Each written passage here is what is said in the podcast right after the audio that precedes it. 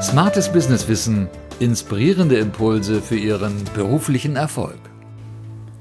Hallo liebe Zuhörer, mein Name ist Nadja Bungard. In diesem Podcast erfahren Sie, wie Sie mit gezielter PR smart informieren. Heute beschäftigen wir uns mit dem wichtigen Thema der Zielgruppen, also der Personengruppen, die Sie mit Ihren PR-Aktivitäten erreichen möchten. Denn Sie wollen nicht jeden erreichen, sondern nur die, die zu Ihnen passen und die Ihre Werte teilen, die also, denen wichtig ist, was Ihnen wichtig ist. Was passiert, wenn Sie die passenden Leute erreichen? Beide Seiten treffen auf Begeisterung.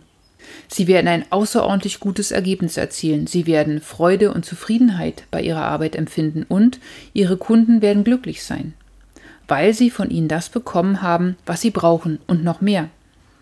Die Aufmerksamkeit muss dabei genau das richtige Maß haben, denn sorgen Sie als Dienstleister für zu viel Aufmerksamkeit und zu viele Kunden, können Sie nicht alle Aufträge abarbeiten, was wiederum zu Unzufriedenheit auf beiden Seiten führt.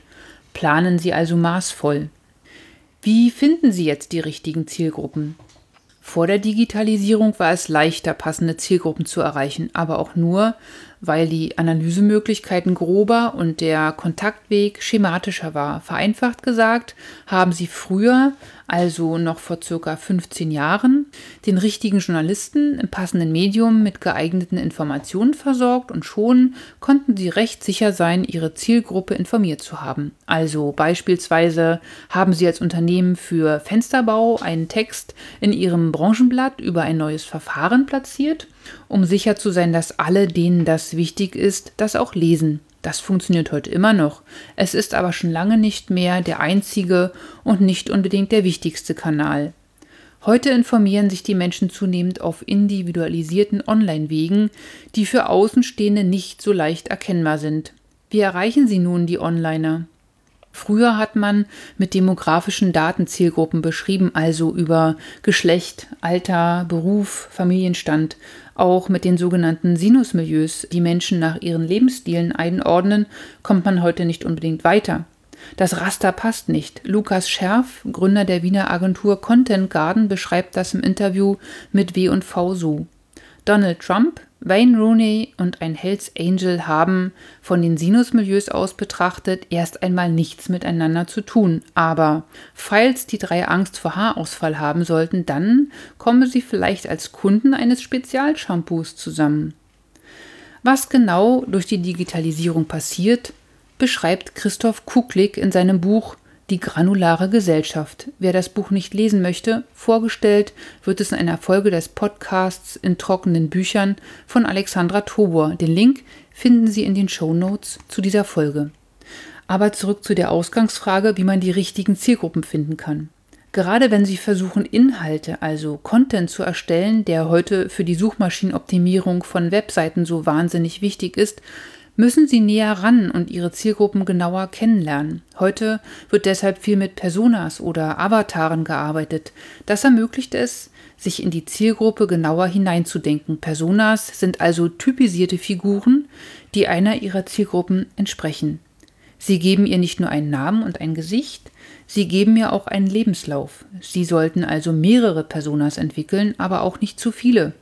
Wenn Sie also als Einzelunternehmer zehn Personas haben, überfordern Sie sich schnell, konzentrieren Sie sich stattdessen auf zwei bis drei typische Kunden. Wie kommen Sie zu den Personas? Zuerst sollten Sie schon eine Vorstellung davon haben, was Sie erreichen wollen. Bleiben wir bei dem Beispiel aus der vorigen Episode The Fair Traders, die Galerie für nachhaltigen Schmuck und Accessoires. Die Galeristin Birgit Schlemmer hat festgestellt, dass sich viele Kunden aus der veganen Szene für nachhaltigen Schmuck interessieren. Davon sehr viele junge Paare, die Trauringe aus nachhaltiger Produktion suchen.